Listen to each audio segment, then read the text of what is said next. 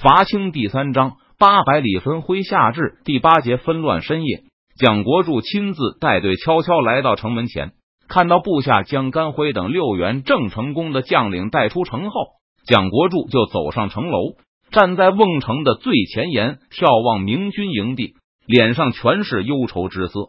今夜的行动，蒋国柱根本不敢通知管孝忠，怕他倔脾气上来了，非要破坏自己和邓明的协议不可。木已成舟，该做的事情都做完了，希望管孝忠能够清醒过来，和我同舟共济吧。蒋国柱在心里默默盘算着，这是他最后的机会。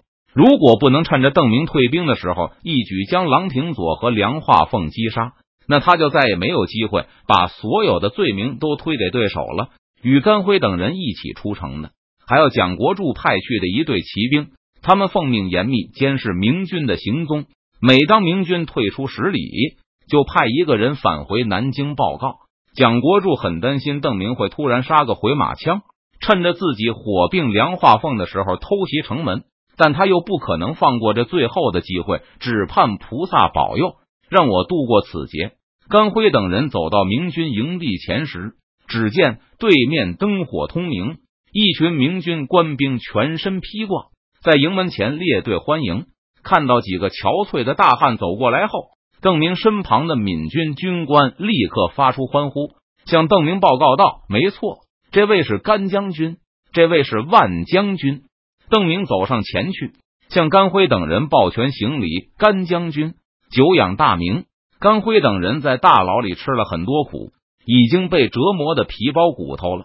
今天被蒋国柱带出来之前，清军还用胭脂给他们涂抹一番。让这几个延平藩将领的脸上能有点血色。站在邓明身边的几个闽军军官都是昨天被放出来的，是那批人中间身体比较好的，其他大部分人现在都在营中休养。这几个人忙迎上去，给甘辉介绍道：“这位就是邓提督，作为郑成功的心腹。”甘辉、于心二人都知道邓明的少唐王身份，因此甘辉愣了一下，不知道该如何见礼。此时，他身旁悲喜交加的同僚已经纷纷向邓明深躬致谢，提督大恩大德，让末将再世为人。于心走在队伍的最后，刚被俘的时候，他曾经发生过动摇，甚至想投降起命。虽然随后在甘辉的呵斥下恢复了勇气，但这段时间一直自感抬不起头来。见到少主就在眼前，于心感到更加惶恐。本来就已经摇摇欲坠的身体再也坚持不住，扑通一声跪倒在地。提督，醉将是个懦夫啊，实在不值一提。邓明忙招呼担架过来，同时有些疑惑的看着甘辉。甘辉看着跪地不起的于心，轻轻叹了口气。老于差点就晚节不保了。听到这话后，万里也猛地跪下了。当初看到于心有投降的意思后，万里也跟着一起向郎廷佐下跪。但见甘辉呵斥于心后，心中有愧的万里也急忙一起站了起来。现在万里想起当时的软弱，也是惭愧的无地自容。听甘辉简要叙述了经过，邓明心里顿时一块石头落地。刚才他生怕这两个人向清廷吐露过郑成功的什么军事机密，或是做出其他危害明军的重大事情。虽然在邓明看来，被俘期间的此类错误并不是完全不可以原谅。但若真有这种行为，以这个时代的价值观，他们二人就和叛徒差不多了。邓明好言安慰于心和万里道：“两位将军不必自责，谁没有动摇过的时候？快快请起！提督不但前来相救，还亲自迎出营外，真是羞杀罪人了。”于心被拉起来的时候，依旧不敢抬头看人，只是一个劲的赌咒发誓：罪人以后一定拼死杀敌，将功赎罪。只是几位将军的亲人，我实在找不到他们的下落了。邓明带着一丝歉意说道：“被俘闽军的家属都被清军瓜分，郎廷佐也说不清到底是谁带走的，更不知道他们被带往何处。因此，邓明虽然想讨要回来，却根本做不到。和昨天被放回来的那些闽军军官一样，甘辉等人虽然也有心理准备，但亲耳听到噩耗，被打破全部的希望后。”他们都神色一暗，快送几位将军进营休息。邓明吩咐道：“甘辉和于信先后瞅见了木坛，他们和木坛对视了片刻，然后一起望向邓明，向邓明连连使着眼色。邓明心里奇怪，就跟着两人到营帐中，把卫士们都留在外面。帐内只有三人后，甘辉和于心一同向邓明再次大礼拜倒，低声叫道：“殿下。”接着，于心就忙不迭的问道：“殿下，王上现在何处？是不是回福建了？殿下跟我们一起去福建吧。末将是死，也要保得殿下周全。”说完后，于心脸上突然一红。他刚刚想到自己都是邓明救出来的，却自称能保护对方，这话听上去有种大言不惭的感觉。不，我不去福建。邓明摇摇头，也不要这么称呼我，殿下。甘辉充耳不闻。着急的说道：“福建有十几万将士，还有大批的周师，安如泰山。”是啊，于心也附和道：“当今天子弃国，殿下当早登监国之位，以安人心啊！如果我出海，那么不是也弃国了？”邓明话一出口就知道不妥，他明明不是宗室，根本没有弃国一说。这话一出，好像承认自己就是少唐王一般。邓明忙又道：“你们还是叫我提督吧。”我不是什么宗室，而且现在四川、湖广的将士都在浴血奋战，我不能离他们而去。见二人还要争辩，邓明就告诉他们：延平郡王大概明日就能到这里了，你们明天就可以见到郡王本人了。不去福建的事，我会亲口和他说明。两位将军还是安心休息吧。此时，郎廷佐也听到了外面的动静，猜到甘辉他们已经被放回来了。蒋国柱。管孝忠，你们二人真是万死不足以赎其罪。现在郎平佐已经从心底里相信，全部的责任都是蒋管二人的，自己与邓明的交易也是被逼无奈。郎平佐盼着梁化凤赶紧把银子运来，自己好脱身回南京城去为国除害。接受了邓明放归的战俘后，蒋国柱就让银车出城，自己则带着部下去管府，在那里。蒋国柱找到了一身酒气的管孝忠，听说蒋国柱不但把俘虏都放了，还送给了邓明五十万两银子后，管孝忠又一次一蹦三尺高：“你这是私通贼寇，背叛朝廷，当初你也有份。”蒋国柱不甘示弱的反驳道：“当初提议邓明杀郎廷佐，送给他情报去伏击梁化凤，你难道不知道吗？大错啊！我真是太糊涂了。”管孝忠失态的嚎叫起来，我光想着自己脱罪保住家人了，又恨郎廷佐落井下石，气不过梁化凤那副小人得志的嘴脸，竟然做下了这样的事。我对不起先帝呀！要是知道最后会放走这么多海逆，我一开始绝对不会同意和邓明交易的。我会把他派来的使者剁成肉酱喂狗的。关闭，别喊了！现在你要是不拼命，我们就都完了。蒋国柱生气的扯着管孝忠，凑在他耳朵边喊道：“我用五十万两银子买邓明离开三天，趁这个机会，我们解决了郎廷佐和梁化凤。你不是想把他的使者剁成肉酱吗？有机会，我已经答应邓明，等他回来后再给他一笔钱。可是只要我们除了心腹大患，就不用看邓明的眼色了。到时候我就把他派来要钱的使者交给你，选守城门。”再狠狠的奚落他一通，你不是愧对先帝吗？将功赎罪的机会有的是，邓明说不定恼羞成怒攻打城池，你尽可以去和邓明拼杀，将功赎罪，报答先帝对你的恩德。我不去。管孝忠听说要火并梁化凤，立刻摇头。我已经犯下大错了，现在皇上就是把我千刀万剐，我也没有一句怨言。火并梁化凤。只会给邓明偷袭江宁的机会，而且梁化凤绝对不是我这么忠心耿耿的臣子。他要是失利了，说不定会去投奔邓明，把江宁出卖给闯贼。那我就是危害东南的大罪人。我会不防这手吗？我们至少有两天的时间巩固城防。蒋国柱告诉管孝忠，他已经派人去尾随邓明的军队了，一定不让邓明有机会偷袭南京。你也说过。朱洪武修建的城池绝对不会被轻易攻破的。只要没有郎廷佐和梁化凤在内给我们添乱，我们还怕邓明不成？但任凭蒋国柱好说歹说，管孝忠就如同一条死狗般，说什么也不肯动手，仍在一个劲的灌酒。蒋国柱去抢的时候，管孝忠死死的抓着酒杯，嚷嚷着让我喝死吧！我马上就要下狱了，再没机会喝酒了。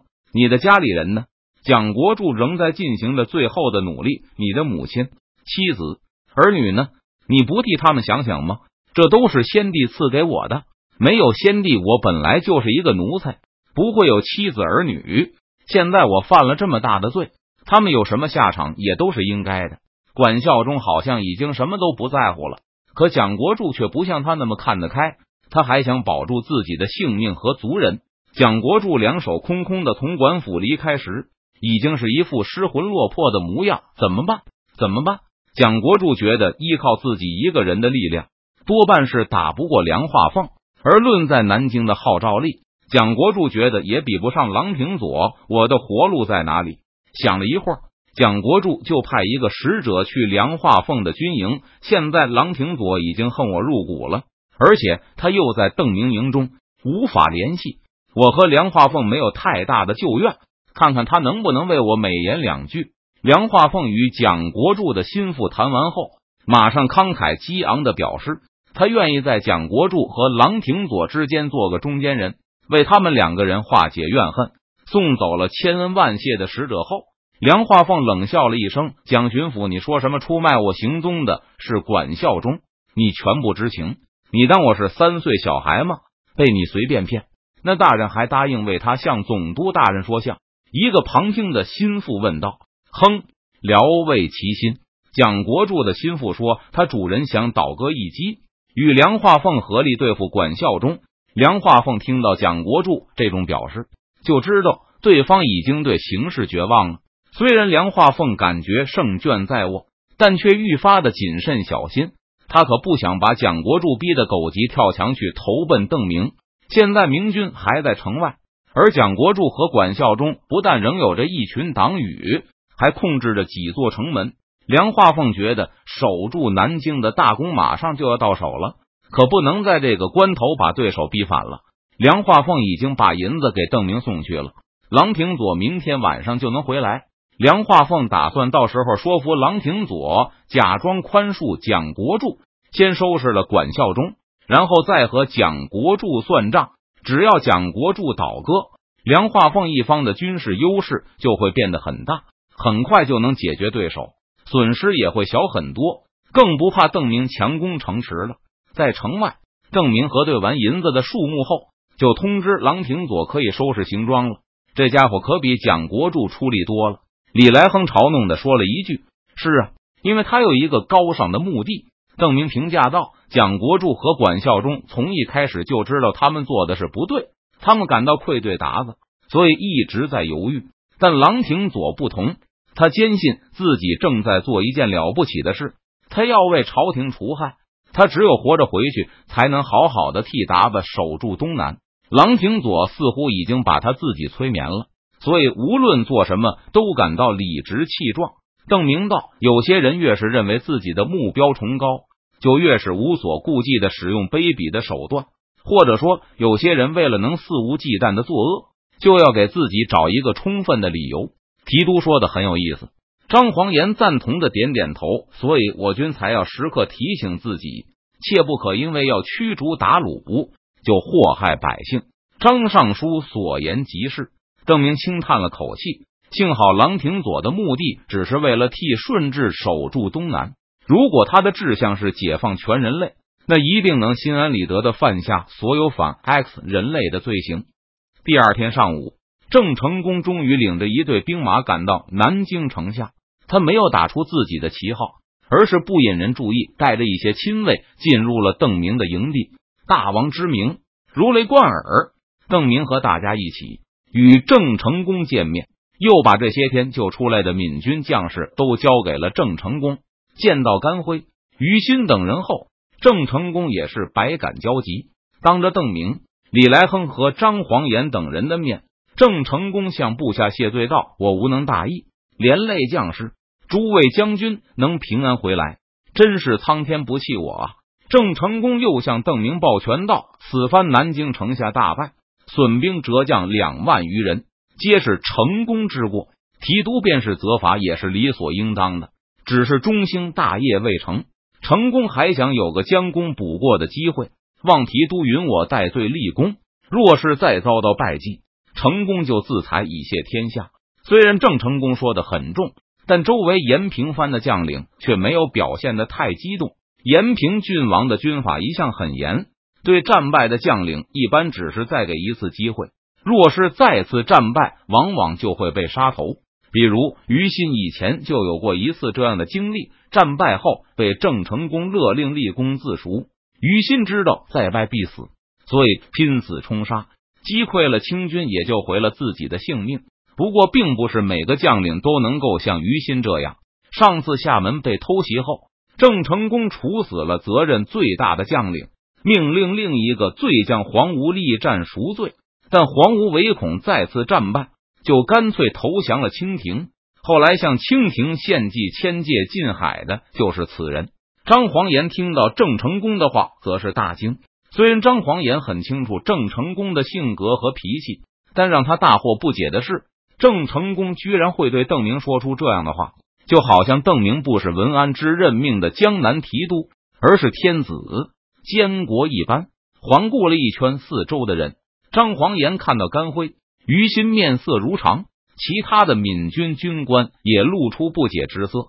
他们两个人都是严平的心腹，严平对邓明如此恭敬，他们两个人居然一点不该到奇怪，那他们一定是知道什么。张黄岩立刻就做出了这样的判断，接着他的目光又扫到了李来亨，见李来亨也一副行若无事的样子，张黄岩心里顿时又咯噔一声：怎么？在林国公看来，延平郡王向邓提督请罪也是合情合理的吗？虽然邓明和李来亨都守口如瓶，但张黄岩一直相信邓明确实是宗师，这也能很好的解释文安之为何如此信任他。但张黄岩以为主要是因为文安之对闯营部是完全放心，岁数大了也无法随军奔波，所以需要一个年轻宗室在军中充当他的耳目和代表。如果仅仅是这样的话，郑成功绝对没有理由向邓明请罪。郑成功和文安之都是平起平坐，甚至还要略高一些，又怎么会甘居文安之的代表之下？这时，尴尬不已的邓明苦笑了一声：“延平郡王言重了。”瞥了一眼旁边的张黄岩，邓明没有继续说下去，而是岔开话题：“延平郡王，请坐，我们正在商议南京的事。”